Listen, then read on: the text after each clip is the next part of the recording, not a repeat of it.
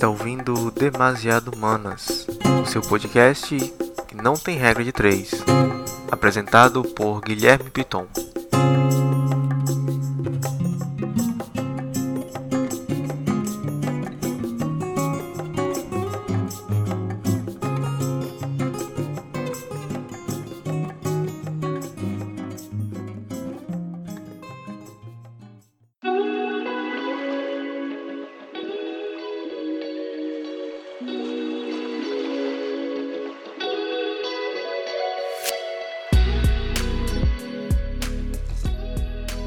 Olá ouvintes, perdão sumiço, passei por alguns problemas, estou reestruturando minha vida e o podcast também. Mas bem, eu já tinha esse episódio gravado, estava um pouco atrasado em soltar. Esse episódio vai explicar um termo específico que o Caio Pérez usou muito no episódio anterior. Ele sempre falava sobre estudiosos críticos. Então eu falei com ele e pedi para que ele explicasse o que é um estudioso crítico da Bíblia, o que é o estudo crítico da Bíblia. Então peço que vocês sentem, deitem ou não sei, e fiquem atentos a esse episódio. Valeu!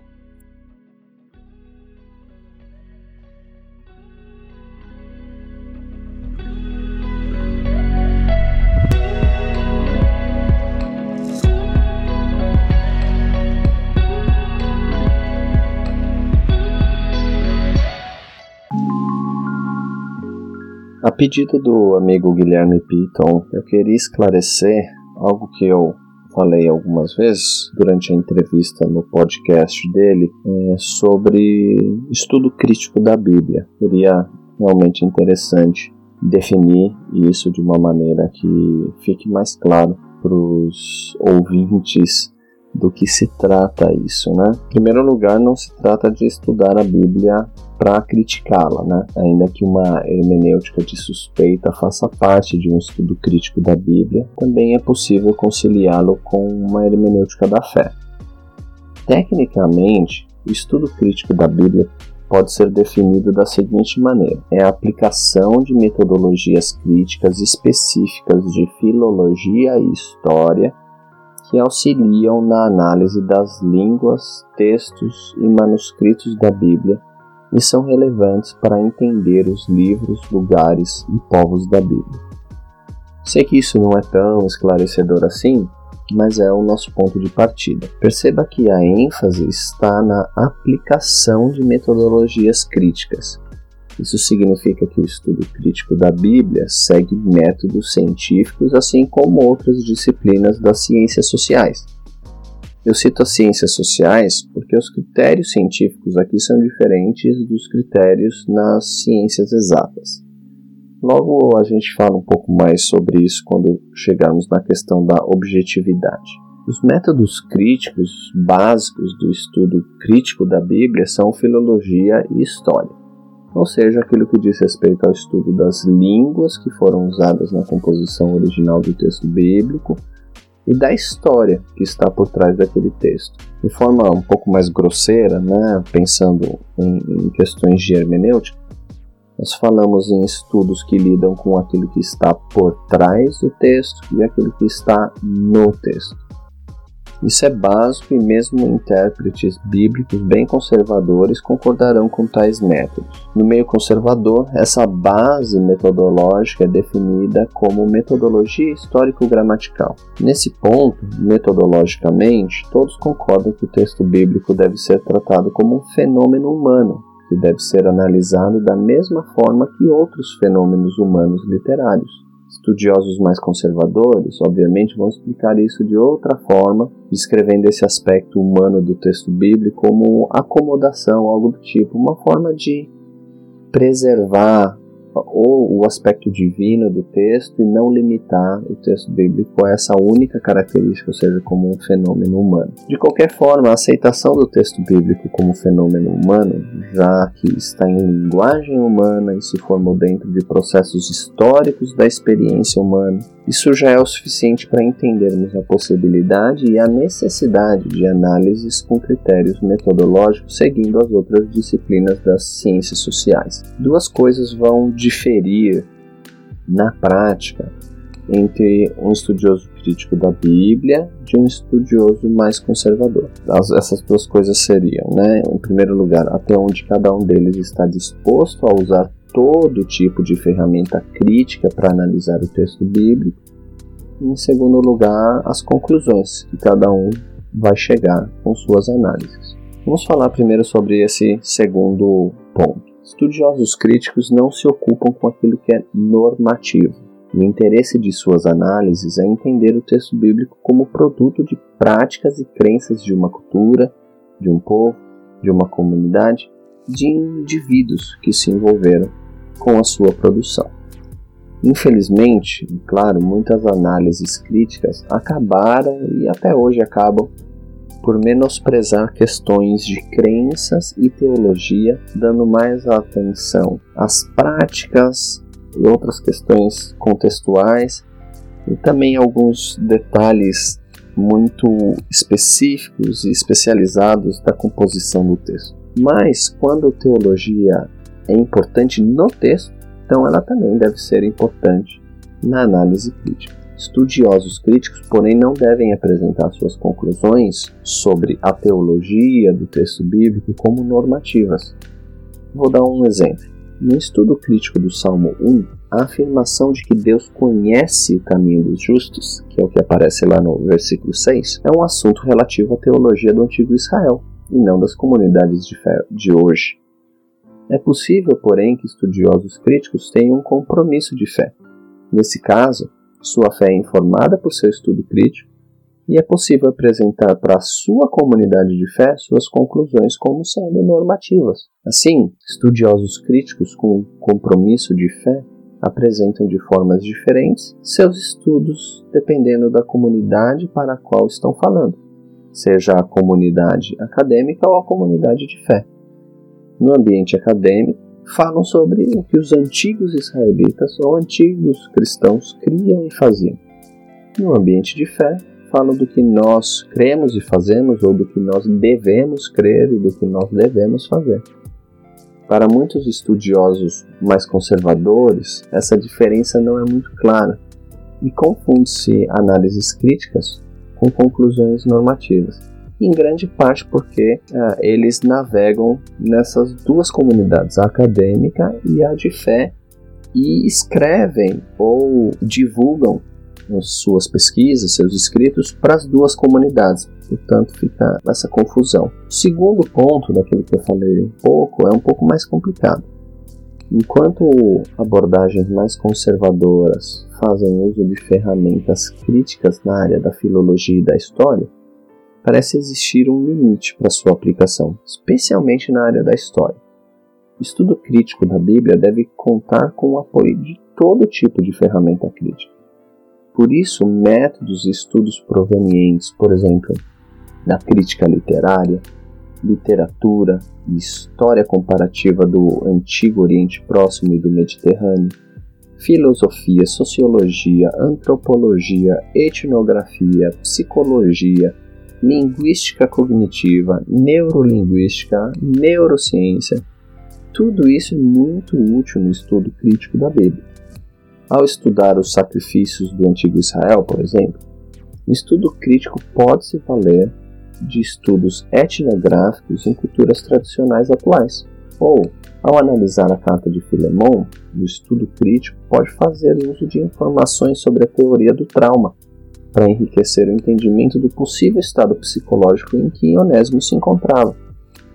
Tudo isso é possível porque, para o estudo crítico da Bíblia, o texto bíblico é produto dos processos históricos das experiências humanas. Portanto, tudo que é usado para estudar as realidades humanas pode ser usado para estudar a Bíblia. É claro que é necessário estabelecer uma metodologia e critérios apropriados para a aplicação de ferramentas e teorias críticas e às vezes a metodologia e os critérios são falhos, mas não há nada fundamental que impeça essa aplicação. Estudos mais conservadores têm mais dificuldade com isso. A hesitação tem a ver com a temerária implicação de que a Bíblia é somente um fenômeno humano. Por isso é difícil que estudiosos conservadores da Bíblia apresentem estudos inovadores que avançam no conhecimento do texto bíblico. Mas estudiosos críticos mais conservadores conseguem contribuir para evitar excessos ou aprimorar a metodologia e os critérios de certas teorias críticas aplicadas ao texto bíblico. Com isso, podemos chegar agora numa conclusão um pouco longa, mas necessária. Precisamos falar sobre objetividade, pluralidade e constantes adaptações. O estudo crítico da Bíblia é fruto da modernidade, um fenômeno histórico do iluminismo. Um fundamento filosófico muito relevante na formação do que veio a se tornar o estudo crítico da Bíblia é a noção de progresso histórico a partir de Hegel. Esse fundamento é importante por dois motivos. O primeiro é que o início dos estudos críticos da Bíblia é marcado por um senso de que finalmente podia se entender a Bíblia sem as amarras dos dogmas da Igreja.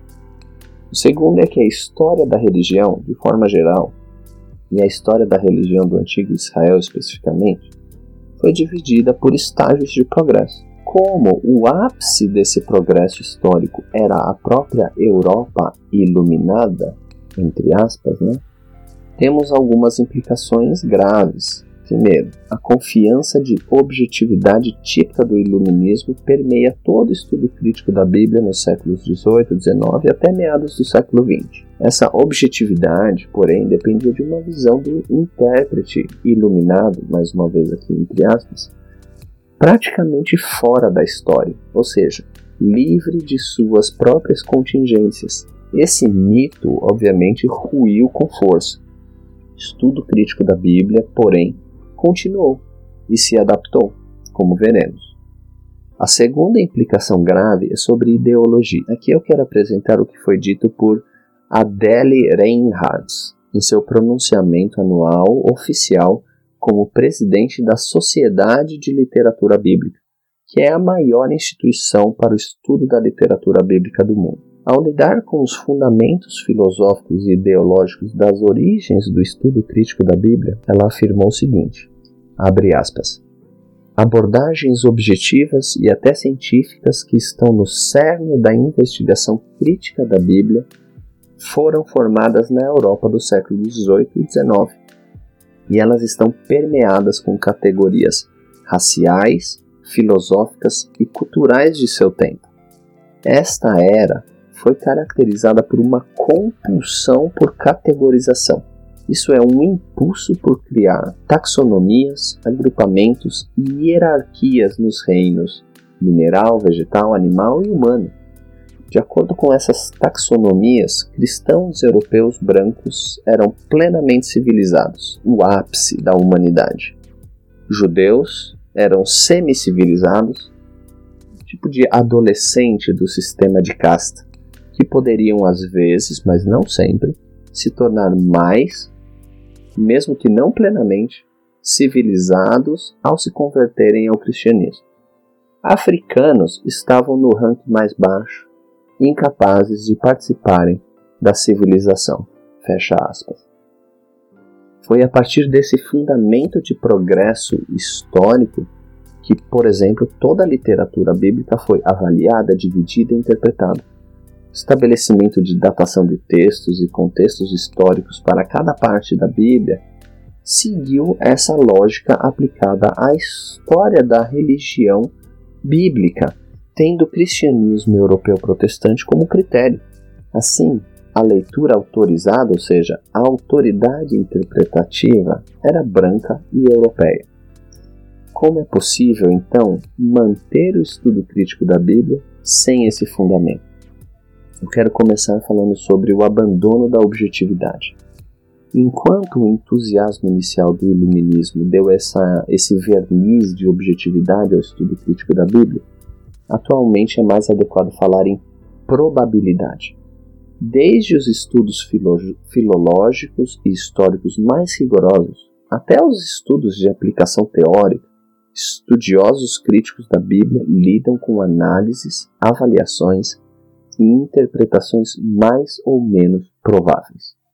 Aqui entra um fator importante, que é o reconhecimento da distância entre nós e o texto bíblico. Uma das principais funções do estudo crítico da Bíblia é exatamente reconhecer e estabelecer essa distância. No caso de estudiosos com compromissos de fé, busca-se diminuir essa distância de alguma forma, mas isso vai além da tarefa crítica. Como em qualquer empreendimento acadêmico, qualquer estudo crítico particular da Bíblia está suscetível à crítica de pares.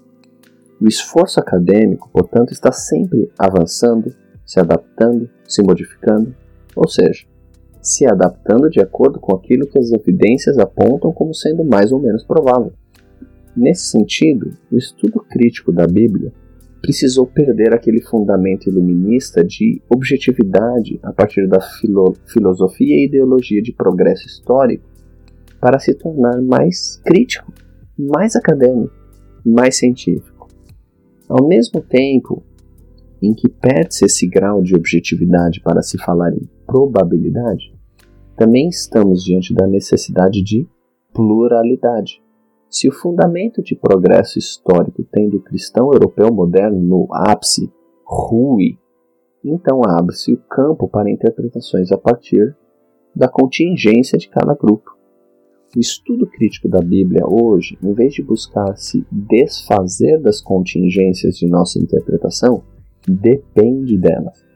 É por isso que abriu-se muito mais espaço para a aplicação de teorias críticas de outras disciplinas das ciências sociais, como psicologia, etnografia, antropologia e neurociência. É por isso também que há hoje uma busca de incluir nos estudos críticos da Bíblia o campo da história da recepção dos textos bíblicos em diversos períodos da história por diversos grupos distintos. As teologias contextuais como expressão do estudo crítico da Bíblia, são informadas tanto pelas ferramentas críticas comuns, quanto pelos valores, dilemas e história de um determinado grupo social. Quanto mais críticos formos, mais explícitos seremos sobre nossas contingências e a forma como elas afetam nossa interpretação do texto bíblico. No mesmo pronunciamento da Sociedade de Literatura Bíblica citado acima, Adele Reinhardt afirmou a necessidade de pluralidade. Precisamos ser explícitos sobre como nossa localidade pessoal afeta nossa interpretação da Bíblia. E ao fazer isso, chamar a atenção para possíveis significados do texto que outras interpretações não conseguem descobrir. Fecha aspas. Assumir neutralidade ou objetividade é voltar para o iluminismo e a modernidade. Curiosamente, enquanto os estudos críticos da Bíblia estão cada vez mais longe disso, os estudos fundamentalistas da Bíblia estão cada vez mais perto. Como já foi falado algumas vezes por aí, o fundamentalismo é o filho bastardo do iluminismo. Enquanto o fundamentalismo evangélico critica o liberalismo teológico, não percebe que estão muito mais perto dos fundamentos filosóficos e ideológicos do liberalismo do que os estudiosos críticos da Bíblia de hoje. Por fim, para quem acha que tudo isso é muito subjetivo e possivelmente danoso para dogmas centrais da fé cristã, devo dizer o que já afirmei em algumas outras oportunidades. O estudo crítico da Bíblia não tem como provar ou desaprovar dogmas centrais da fé cristã. Seguindo métodos críticos, podemos provar que Jesus foi um profeta judeu vivendo na Galileia, com um ministério curto e influente, que incomodou a elite religiosa de Jerusalém e foi visto como ameaça política por Roma, a ponto de ser condenado à morte por Pôncio Pilatos. Por esses mesmos métodos críticos, pode-se provar que um grupo de judeus creu que Jesus era o Messias, Deus encarnado que morreu por nossos pecados ressuscitou no terceiro dia e ascendeu aos céus à direita de Deus. O que nenhum método crítico pode fazer é dizer que podemos ou não crer nisso, e se tais crenças são verdadeiras ou não. Isso porque tais fenômenos fogem do escopo da, da investigação crítica da Bíblia. O estudo crítico da Bíblia só é danoso à fé cujo objeto está no lugar errado.